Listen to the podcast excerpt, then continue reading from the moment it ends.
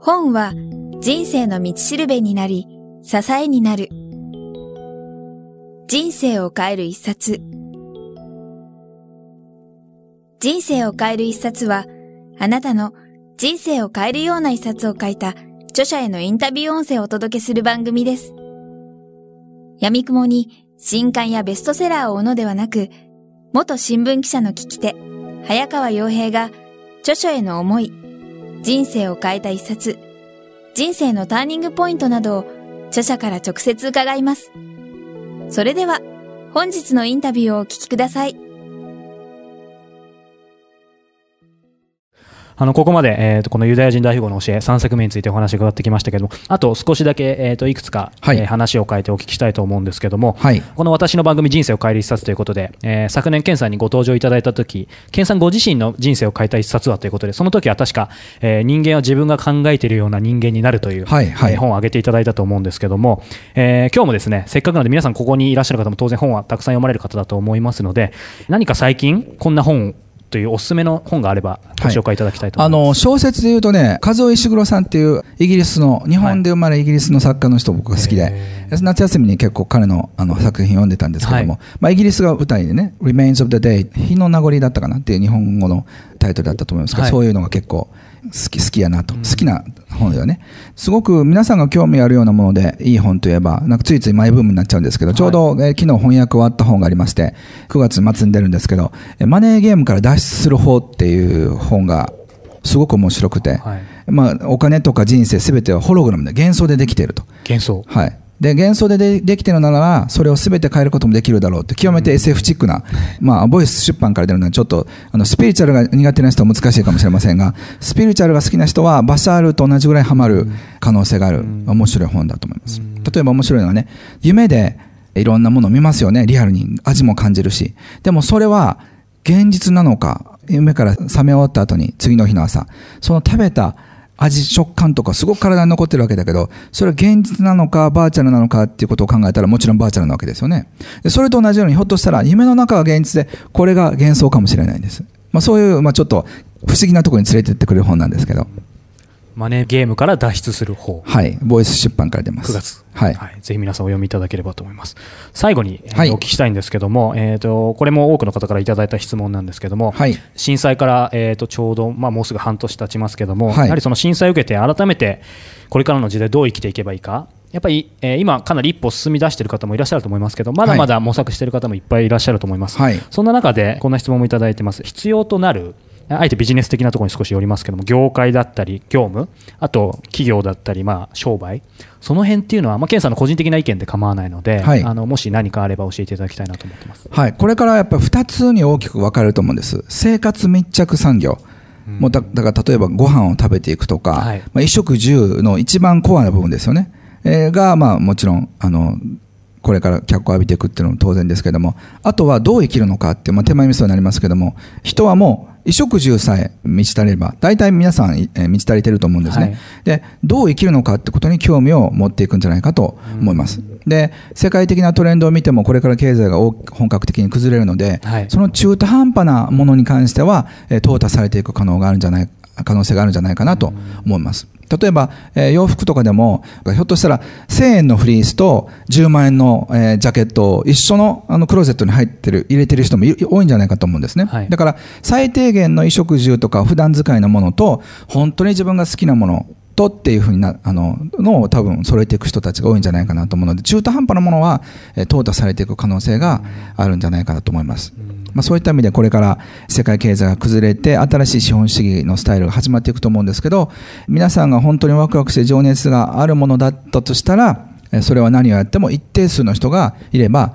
成り立ちます。だから100人の人ですね。100人の人たちに皆さんの最高のものを提供して、で、本当に楽しいと思うもの、それを100人の人たちに提供することができれば、全然問題ないと思います。ありがとうございます。そうです。これもお聞きしたいと思ってたんですけども、この新刊が出たばかりでお聞きするのもあれなんですけど、はい、このユダヤ人シリーズはまだ続くんでしょうか、まあ、それはね、いろんな説があるんですけども、説ですか、はい、あと2冊書こうかなと思ったり、はい、あるいはそれ幻で消えていくのか、はい、いや、剣がいよいよスピリチュアルな旅に出るっていうのも、読みたいですね。でもまあちょっとな、まだちょっと時代には早いかなって、まあ実際に自分が辿ってきて、なぜ今の自分になったのかっていうのもあるんですけど、まあ2012年を超えてからの方が、僕は、僕が書くことはよく理解され、まだ今だと分かんないと思うんですよね。時々最近明治維新の前後のことを考えるんですけど、明治維新になって、江戸が東京になった1869年とか1870年の時も、はい、ほとんどの人たちが江戸時代の OS で生きてたはずなんです。武士だとか町人だから牛はね、あのなんか商売人の家なんだからとかっていうふうなの当たり前に話されてたはずなんです。はい、で、今ちょうどもう、あの、変わりつつあるギリギリのとこなんだけども、OS は昭和ですよね。だからまだ、なんなんとなく新しい全くシェアするとか、えー、なんて言うんでしょうね、所有から全く離れた世界に関してのことっていうのは、変としか思えないんじゃないかと。いうふうに思います。それは夫婦関係だってものすごく変わる可能性があるんですけども、ただ単にそれは社会的に変だなっていうふうにしか思われないようなことが常識になったとしても、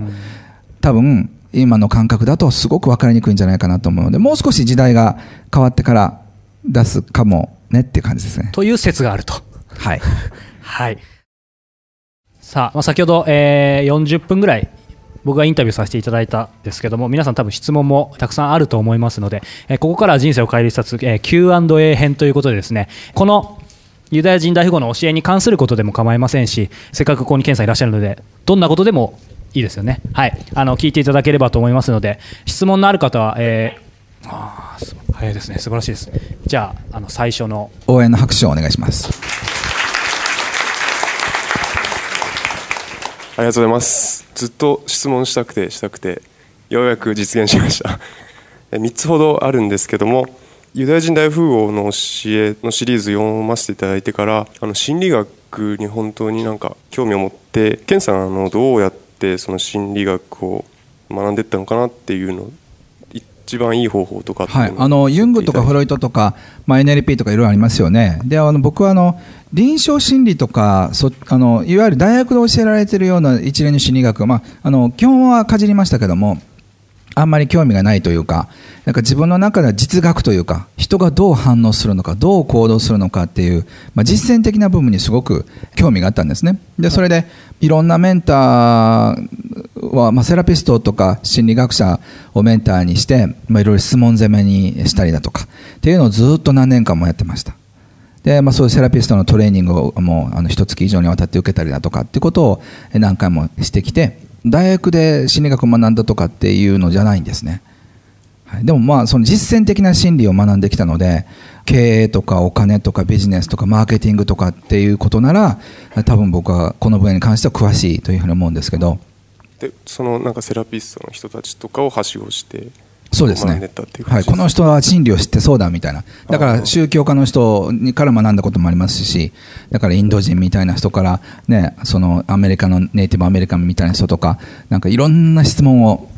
投げかけて、基本的に僕は質疑応答で学んできたんですよね、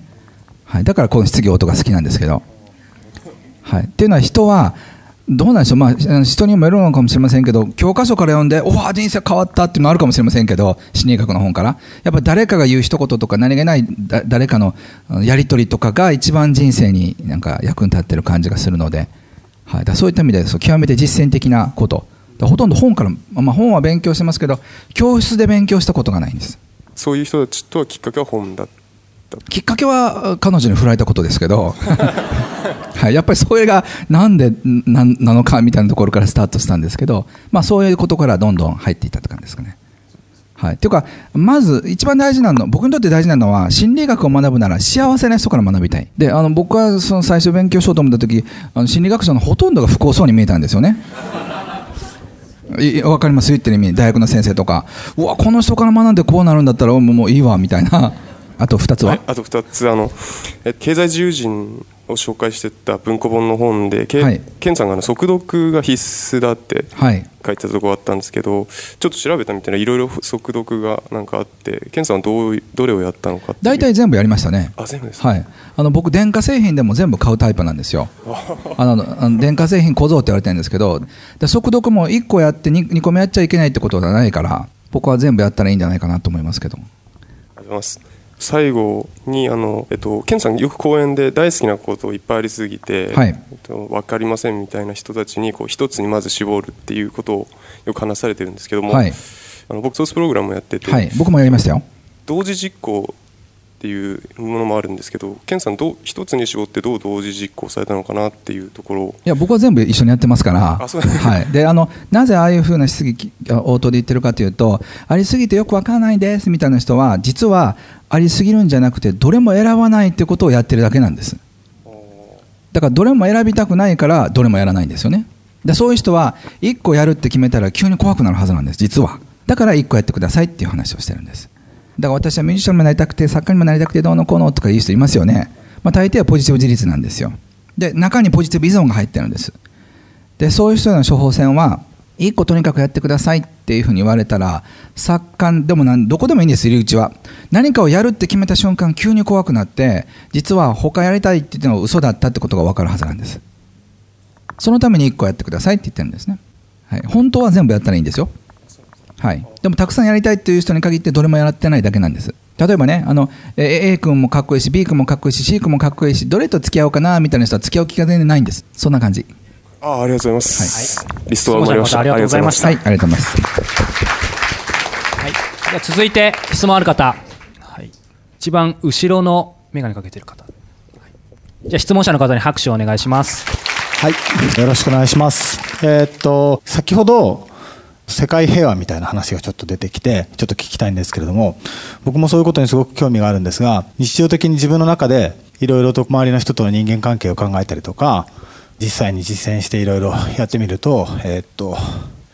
挫折することが多いというかそこですごく打ちひしがれて世界平和どころか自分の人間関係もなかなかままならないなっていうところですごくそういうなんかこう無力感みたいなのがあるんですけども多分ケンもそういう時期があったと思うんですがそれこうどその先ほど話してたようなビあの30年後のとかあの今世紀中にみたいなそういうビジョンと今自分がやってるようなことってどういうふうに結びつけてるのかなっていうのをちょっと参考に聞きたいんですけども。あの同時並行だと思うんですよね。自分がやってることもこううまくいかないことには世界平和の前にまず家庭平和からみたいな。そうですよね、はい、で世界の豊かさの前にまず自分が月末支払おうよみたいなだからもうやっぱり個人的なことをまずしっかりやるってことが最もう最重要課題だと個人的には思います。だから自分の人間関係、まあ、一番は自分と自分との関係ですけども自分が心の平安を得られるかどうかそして自分がどういうことをやりたいのかってことは明確に分かるかどうかそしてそれを経済的に成り立たせるかどうか、まあ、社会とどうつながるのかっていうことがやれて初めて次の段階に行けるわけですよね。自分の場合もそうでしたけどまず自分を成り立たせるってことに最大のエネルギーを使うっていうのはすごい大事だと思います、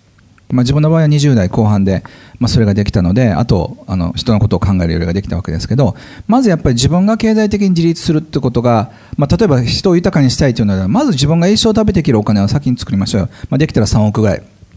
まあ、あるいはまあ1億ぐらいあればいいと思いますけども自分がまず経済的に困らないぐらいをお金をちゃんと作ってそれから人のことを考えるっていうのが順番だと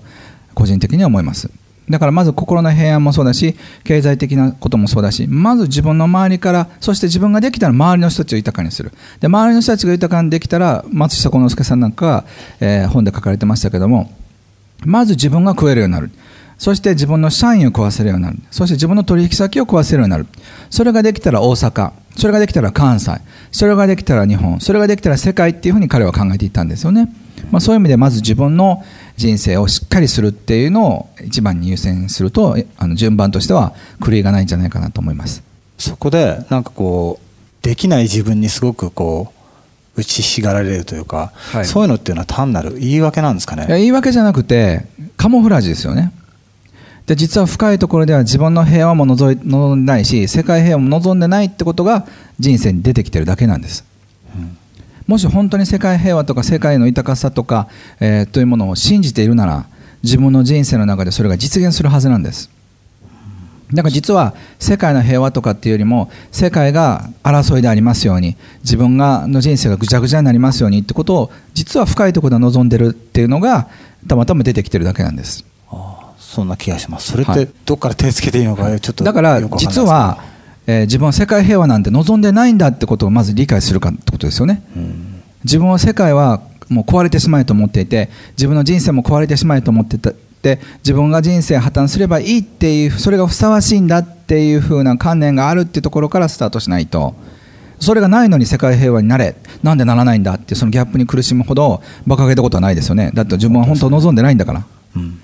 まあ、例えばじゃあこういうふうにあの例でいきましょうか、えー、まあ例えば自分の今のパートナーとうまくいってない彼女とか彼氏とうまくいってないと思います。例えば彼女のことがもう嫌いでそろそろ別れなくちゃなっていうふうに思ってたとします。でそしてその彼女がすごくうまくいい関係を持ちたいっていうふうに思いながら彼女でやることことばっかりやってたとしたらこの人は彼女といい関係を持ちたいんでしょうか？それとも別れたいんでしょうか？別れたいんでしょうね。はい、ってことは自分の人生出てくることをちゃんと見ていけば分かりますけども今気持ち的にはあの感情的には今の人生をめちゃくちゃにしてやりたいっていう気持ちの方が実は強いってことが実ははっきりするはずなんです。でなんで自分はそんなに人生に対してじゃあもう破滅的になりたいのかっていうふうなことを考えていくと、まあ、自分の26の時はもうまさしくそうだったわけですけどももう世界が潰れてしまえと思うぐらい世界に対して怒ってる自分に気がついたんですね。でそれは何なのかっていうふうなのを深く見ていくとその下には本当は世界平和になれるのにみんながめちゃくちゃだからこんなになっちゃったじゃないかっていう怒りがあることに気がついたんです、まあ、それは自分もその一員なわけですけども。でそしてそんなやつなんてひどい目に遭ってしまいっていう呪いが無意識のうちに自分が出した呪いが自分に返ってきただけだってことにはっきり分かったのが25歳26歳の時だったんですよね。でそれでうわ自分が自分に呪いかけたんだってそれは人生うまくいくはずがないなってそこからすごく自分の中でシフトが起きていや本当に世界平和を望もう本当に世界に豊かさを望もうっていうふうに思った時からものすごくお金が入ってくるようになったんです。だから今は僕は世界の平和も本当に信じたいと思ってるし、えー、豊かさも信じたいと思ってる分だけ豊かになったような感じがします。だからまず本当に深いところから世界平和とか自分の平和を望むっていうかそれそっちに行きたいというふうにどれだけ思うかですよね、それでいうと全然そんな感じじゃないんですけども今の自分としては、うん、それはあの前目の前に結果が出ないから望まないのかって関係ないですよね、うん、目の前に戦いが行われても世界平和を望むことはできるはずなんです。そのギャップにどれだけ耐えられるかは、まあ、ある意味信仰とでも言うぐらい自分の豊かな自分を信じられるかどうかですよね。でそのために一番大事なのは周りの仲間の存在なんです周りの仲間が仲間や友人や家族が素晴らしい人であればその分だけ豊かさとか幸せを信じられやすいんです。だからパートナーシップが大事だっていうのはそういうことなんですね。パートナーに本当に支えられてるっていう感覚があったとしたら大丈夫は自分だって自分は大丈夫だっていうふうに思うはずなんです。だから、えー、それを信じる仲間に、えー、囲まれたら同じように、えー、なんとなく自分もいけるのかなっていう美しい勘違いが始まるわけですよね、はい。まあ、その今コミュニティを作ろうというふうに思ってるわけです。だからその最前線にいる人たちっていうのは一番疑いにやられるはずなんです。だから僕は常に最前線で疑いにやられそうになるのはこの世界って平和になれるのかな？なれないのかなっていうのはいつも感じます。例えばお金の今もうこれからあの一般の人たちが苦しむ時代に入ってくると思うんですけども、えー、つい去年まではもう人が苦しむの見たくないなっていうのずっとあったんですけども今はすごくそういったことも含めてすごく準備ができたんですね。これからの苦しみっていうものは新しく人生を変えるために必要な苦しみなんだってことが自分ではっきり分かったので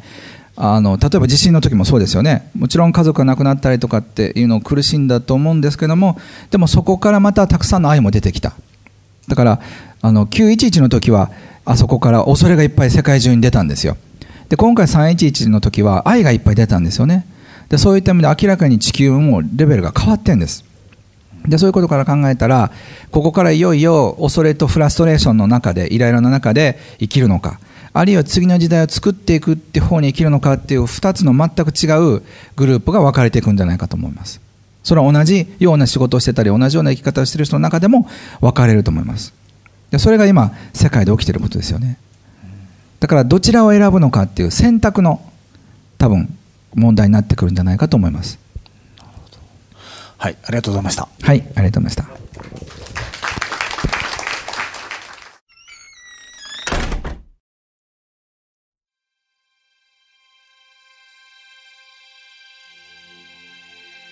本日のインタビューはいかがでしたか？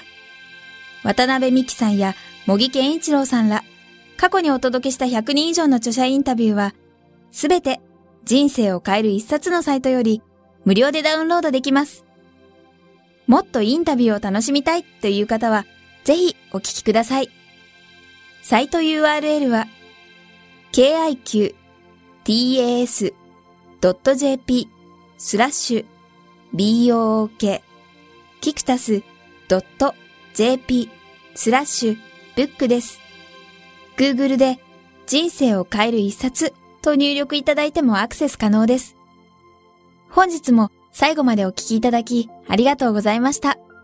それではまたお耳にかかりましょう。ごきげんよう。さようなら。この番組は、キクタスの提供、若菜はじめ、ご機嫌ワークス制作協力、宮浦清志音楽、清水夏美ナレーションによりお送りいたしました。